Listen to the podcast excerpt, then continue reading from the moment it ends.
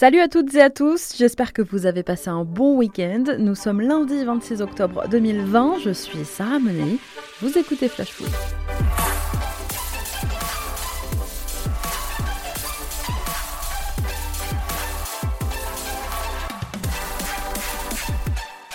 Il s'est passé plein de choses ce week-end en Ligue 1. On va en parler tout au long de, l'émission. On est ensemble pendant un quart d'heure.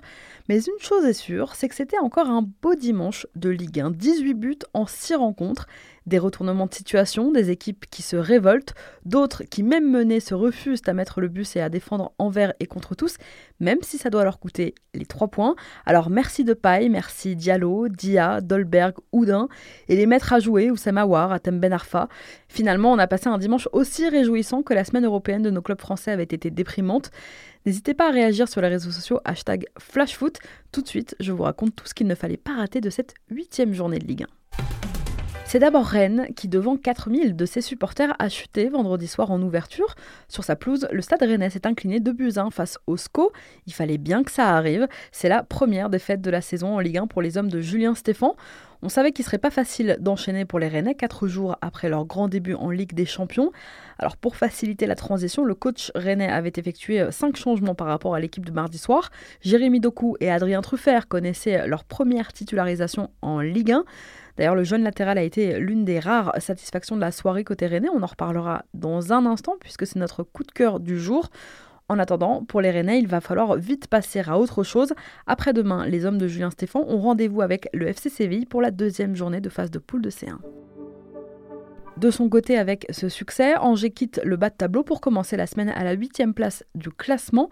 Mais surtout, Angers signe sa quatrième victoire en huit journées et sa prestation la plus aboutie de la saison. Peut-être le match qui lance pleinement la saison des Angevins en Ligue 1. Pour les buteurs, ce sont Angelo Fulgini et Sofiane Bouffal qui ont offert la victoire au leur. Seule ombre au tableau pour le SCO, la sortie sur blessure en première période d'Enzo et Boss. On a appris aujourd'hui que le jeune latéral, auteur d'un bon début de saison, était victime d'une rupture des ligaments croisés. Il va manquer au moins 6 mois de compétition. Gros gros coup dur. Le lendemain, c'est le leader qui s'imposait sans forcer dans un choc des extrêmes.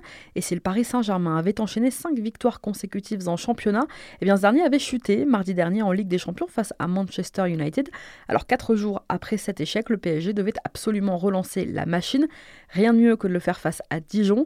Thomas Tuchel préparait cette rencontre avec une cascade d'absents. Je vous en parlais vendredi entre les blessés ou les suspendus. 7 joueurs manquaient à l'appel samedi. Et de son côté, eh bien, le DFCO qui avait tenu tête au Stade Rennais le week-end dernier rêvait de contrecarrer les plans parisiens. Eh bien finalement non, sans trembler, le PSG s'est imposé 4-0. Moiskin et Kylian Mbappé en ont profité pour inscrire chacun un doublé. Pour Mbappé qui avait été laissé au repos, il ne faisait son entrée en jeu qu'à la 73e, il ne lui aura donc fallu qu'un quart d'heure. Il a au passage rejoint Boulaïdia et Ibrahim Agnan en tête du classement des meilleurs buteurs de Ligue 1. Et puis pour Keane, eh bien, il a inscrit là ses deux premiers buts en Ligue 1. Mais samedi soir, c'est bien Neymar qui a brillé. Le Brésilien impliqué dans trois des quatre buts parisiens a même connu les joies du capitana. À la sortie de Marquinhos et en l'absence de Kimpembe, eh bien Neymar a récupéré le brassard, une première pour lui depuis son arrivée il y a trois ans à Paris. Avant un déplacement très délicat mercredi soir sur la pelouse de l'Istanbul Başakşehir en Ligue des Champions, Paris termine le week-end leader. Les hommes d'Olivier Dalloglio restent eux lanterne rouge. Marseille gagne à Lorient et recolle avec le haut du classement. L'équipe d'André Villas-Boas s'est timidement imposée sur la plus petite marges, 1-0 au Moustoir. Alors il s'agissait de réagir après une défaite frustrante dans les derniers instants du match face à l'Olympiakos mercredi. Et eh bien dans un match plutôt terne, l'unique buteur de la rencontre, Leonardo Balerdi, a inscrit son premier but en Ligue 1 sous le maillot marseillais. Les Bretons, eux, qui étaient 17e au coup d'envoi, avaient à cœur de s'éloigner de la zone rouge. C'est raté. Les Merlus restent 17e. Mais c'est un tout autre défi qui attend les joueurs d'André Villas-Boas demain avec la réception de Manchester City 21h au Vélodrome. On vous avait prévenu, ce week-end, il fallait regarder Brest-Strasbourg. Dans un match fou, le Racing est allé s'imposer dimanche après-midi 3-0 sur la pelouse d'un concurrent direct au maintien. En difficulté depuis le début de saison, les Strasbourgeois se révoltent enfin. Un match vraiment dominé par les joueurs de Thierry Loret. Pour sa première titularisation avec sa nouvelle équipe, c'est Habib Diallo qui a débloqué le compteur du Racing avant de délivrer une passe D pour Ludovic Ajorc. À 1-0 pour Strasbourg, le Brestois Romain Fèvre aurait dû obtenir un penalty, mais plutôt dans l'action, un autre péno était valable et a finalement été sifflé en faveur du Racing. Kenny Lala s'est chargé de le transformer. Score final 3-0. Du côté de Brest, un mois maintenant que l'équipe souffre, on pointe aujourd'hui la fébrilité défensive des hommes d'Olivier Dalloglio qui ont quand même pris 18 buts en 8 matchs. Les Bressois vont à Rennes en plus samedi prochain dans le cadre de la 9 journée. Bordeaux se reprend et s'impose. Si les 45 premières minutes de la rencontre face à Nîmes ont été difficiles pour tout le monde, joueurs, supporters, eh bien les changements de Jean-Louis Gasset se sont révélés payants. Juste avant la pause, l'entraîneur bordelais a procédé à deux changements. Nicolas Depréville qui a passé un après-midi très compliqué et Otavio ont été remplacés par Rémi Houdin et Yacine Ali qui ont apporté vitesse et jeu vers l'avant. Deux buts inscrits coup sur coup en fin de match par Briand et Houdin, qui sera bientôt notre invité d'ailleurs dans Flash Foot, et la seule recrue estivale, Atem Menarfa, qui a brillé encore un peu en manque de rythme, il apporte quand même déjà sa patte. Ben Arfa a touché beaucoup de ballons et provoqué 5 fautes au cours du match, un record qu'il n'a réalisé qu'une seule fois en Ligue 1, c'était avec Marseille en 2010. Et puis un homme était à l'honneur hier, c'est Jimmy Briand, buteur et passeur décisif au Matmut. Briand a atteint la barre des 100 buts en Ligue 1. Le premier, c'était il y a 16 ans. Briand est devenu le 88e joueur de l'histoire du championnat de France à passer cette barre mythique. Bravo à lui. Deuxième succès à domicile donc pour Bordeaux. Et en ne concédant aucun but pour la cinquième fois en autant de matchs à la maison cette saison, les Girondins font aussi bien qu'au début de l'exercice 2009-2010, leur meilleure série récente en la matière. Grâce à cette victoire, les Bordelais repassent dans la première partie de tableau avant un calendrier très compliqué qui les attend, puisque dans les prochaines semaines, ce sera Monaco, Montpellier, Rennes et enfin Paris pour les hommes de Jean-Louis Gasset. Pas la même ambiance à Montpellier. Le MHSC dans le dur a coulé hier après-midi sur sa pelouse face au stade de Reims un bourreau, Boulaïdia, qui a inscrit un triplé, puis un but signé Nathanaël Mboukou. Score final 4-0. Montpellier enchaîne un quatrième match sans succès en Ligue 1 et une deuxième défaite consécutive à la Mosson. Les Héroltais ont en plus disputé toute une deuxième période à 9 après les exclusions de Vittorino Hilton et de Damien Le Talec. On écoute l'entraîneur adjoint montpellierin Pascal Baïs au micro de France Bleu. Il est horrible. Voilà, euh, deux buts rapidement, une expulsion. Voilà, après c'est le scénario euh, catastrophe, un troisième, une, seconde expulsion. Et donc euh, à partir de là, après, c'est euh, c'est complètement c'est injouable quoi. On peut mettre des stratégies en place, des, mais si au bout de cinq minutes on joue à 10 et au bout d'une demi-heure à 9, ces stratégies-là, franchement, on n'y pense pas quoi. Les Héroltais pointent aujourd'hui à la 11e place du classement. Côté et moi, on s'est réveillé en ouvrant enfin le compteur de victoires cette saison en Ligue 1, mais les hommes de David Guillon restent quand même dans la zone rouge. Nice et Lille se sont eux quittés dos à dos, score final un partout hier après-midi, mené pour la première fois de la saison.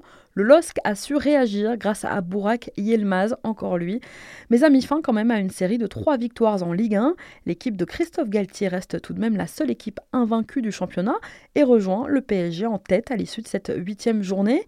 Côté niçois, on notera que Casper Dolberg a remarqué, premier but depuis le mois de septembre pour le Danois qui a répondu présent en l'absence d'Amine Gouiri.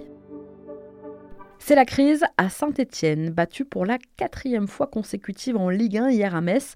Les Verts dégringolent à la 13e place du classement. Les joueurs de Claude Puel ont perdu 2-0. Après un début de saison canon, les Stéphanois n'ont pris qu'un seul petit point possible sur 15 depuis septembre. Quant à Metz, eh bien, on enchaîne avec trois victoires et deux nuls sur les cinq dernières rencontres. Les Grenats ont remporté leurs trois derniers matchs de Ligue 1 à domicile. Ça ne leur était plus arrivé depuis trois ans. Et si ça vous a échappé, Nagasaki, alors ce nom ne vous dit peut-être rien, mais c'est un rappeur martiniquais qui a réalisé et sorti ce week-end un clip de soutien à son ami Manuel Cabit, victime d'un grave accident de la route l'an dernier et toujours engagé dans un long combat pour retrouver l'usage de ses jambes. Le son s'appelle 2-8 en hommage bien sûr au numéro de maillot du latéral gauche. Le était le banc jusqu'au jour de cet accident qui m'a fait prendre le grand tournant. C'est ça le plus décevant. Plus rien ne sera comme avant, entouré de mes soignants, je suis allongé dans des draps blancs. De Sainté coule, mais l'OL déroule. Les Lyonnais ont corrigé la S Monaco 4 buts à 1 hier soir en clôture de la huitième journée. Les hommes de Rudy Garcia se rapprochent du podium grâce notamment à un Memphis de paille décisif. Buteur puis passeur, la stat du week-end c'est celle-ci. Depay est impliqué sur 73% des buts lyonnais en Ligue 1 cette saison. Aucun joueur n'affiche un meilleur pourcentage d'implication dans les buts de son équipe dans le championnat. Moussa Dembélé fêtait lui son centième match hier avec euh, l'OL. Karl Toko et Kambi s'offraient un doublé. Awar y allait lui aussi de son but sur penalty. Bref, c'était un véritable festival offensif des Gaunes face à une défense monégasque plus que fébrile. Il y a pourtant eu beaucoup de changements cet été sur le Rocher avec l'arrivée de Nico Kovac. Eh bien, il faudra attendre encore un peu pour en récolter les fruits puisqu'aujourd'hui les monégasques sont 12e au classement. Sachez enfin qu'une rencontre ne s'est pas jouée ce week-end. Lens-Nantes a été reportée à cause du Covid. Les Canaries auront fait un aller-retour entre la Loire-Atlantique et le Pas-de-Calais pour rien. La rencontre qui devait se disputer dimanche après-midi à Bollard a été reportée à une date ultérieure suite à la découverte de plus d'une dizaine de cas positifs au sein de l'effectif lensois 11 joueurs et deux membres du staff exactement, dont le coach, Frank Hayes, déjà très diminué avec les suspensions de Gradit et de Mifflin, les blessures de Ganago, Silla et Fofana, auxquelles il fallait ajouter aussi la mise à l'isolement d'Adam Oudjani et de Ferreira de Casta, touchés par le Covid, eh bien Lens n'était plus en mesure de coucher 20 noms sur la feuille de match. Or, je vous rappelle que dès qu'un club déplore plus de 10 cas positifs dans son effectif, eh bien la rencontre est susceptible d'être reportée d'après le protocole mis en place par la LFP. Et c'est une autre rencontre maintenant qui est menacée. Vendredi soir, Lens est censé aller au Vélodrome. Dans le cadre de la 9 journée, eh l'effectif lensois a été retesté ce matin. Il le sera à nouveau mercredi. On vous donnera bien sûr des nouvelles quant à la tenue de ce match. Allez, on passe à notre déclat du jour. Elle est signée Olivier Dalloglio. C'est mon cœur qui parle. Et vous avez un chef d'espoir qui est une grosse bite. Pas avoir la grippe. Ni la gastro. C'est ça qu'a dit. Je pense que les garçons ont de la détermination, de la volonté, mais un leader, ça ne s'invente pas, et s'il n'y a pas de garçon qui se dégage, eh bien il faut le compenser collectivement. Voilà les mots d'Olivier Dalloglio hier en conférence de presse, forcément déçu de la gifle reçue euh, dimanche après-midi face à Strasbourg. Le coach brestois a, vous l'avez entendu, notamment pointé du doigt les erreurs individuelles de son équipe. Allez, on vous partage notre coup de cœur de la semaine dans Flash Foot. Tu le sais, je te l'ai dit dans la colline. Je t'aime d'une façon que c'est pas possible de le dire. Tout le temps je te vois, tout le temps je te parle. Le coup de cœur cette semaine, il est pour Adrien Truffert. L'une des seules satisfactions vendredi soir côté Rennais, le jeune latéral a fait un match sérieux dans son couloir. Son centre pour Flavien T a amené notamment l'ouverture du score Rennais. Et dans la galère du stade Rennais, s'il y en a bien un qui est sorti du lot, c'est bien lui. Après une grande première chez les pros, marquée par un but et une passe dès mi-septembre face à Monaco, eh bien on se dit qu'Adrien Truffert, 18 ans seulement, peut voir l'avenir en rouge et noir. Promis à la base à un rôle de doublure, eh bien en l'absence du titulaire au poste, Fetou Mawassa, Truffert a clairement une carte à jouer. Et si son club a fait le pari de l'expérience en allant chercher cet été d'Albert à l'Inter, et que donc la concurrence au poste se voit renforcée, on se dit qu'il va quand même pouvoir profiter du calendrier chargé du stade rennais. Gaucher d'un mètre 73, polyvalent, technique, très apprécié au club, Truffert est arrivé au stade rennais il y a 5 ans, en dernière année de préformation. Il y intègre à l'époque une génération qui brille, championne de France U17, puis championne de France U19, avant de découvrir la Youth League et l'équipe de France U19. Lui qui était encore remplaçant il y a moins d'un an et demi en U19, s'est certes rendu tardivement indispensable chez les jeunes, mais a intégré le groupe pro l'hiver dernier avant de finir de convaincre son ancien entraîneur en réserve, Julien Stéphan. Durant la préparation cet été notamment, Truffert l'a impressionné. Alors le jeune joueur de 18 ans a signé son premier contrat pro qu'en mai dernier. On lui souhaite une très belle saison. Merci à tous d'avoir été avec nous. C'était Sarah Menei. Vous écoutiez Flash Foot. On se retrouve demain.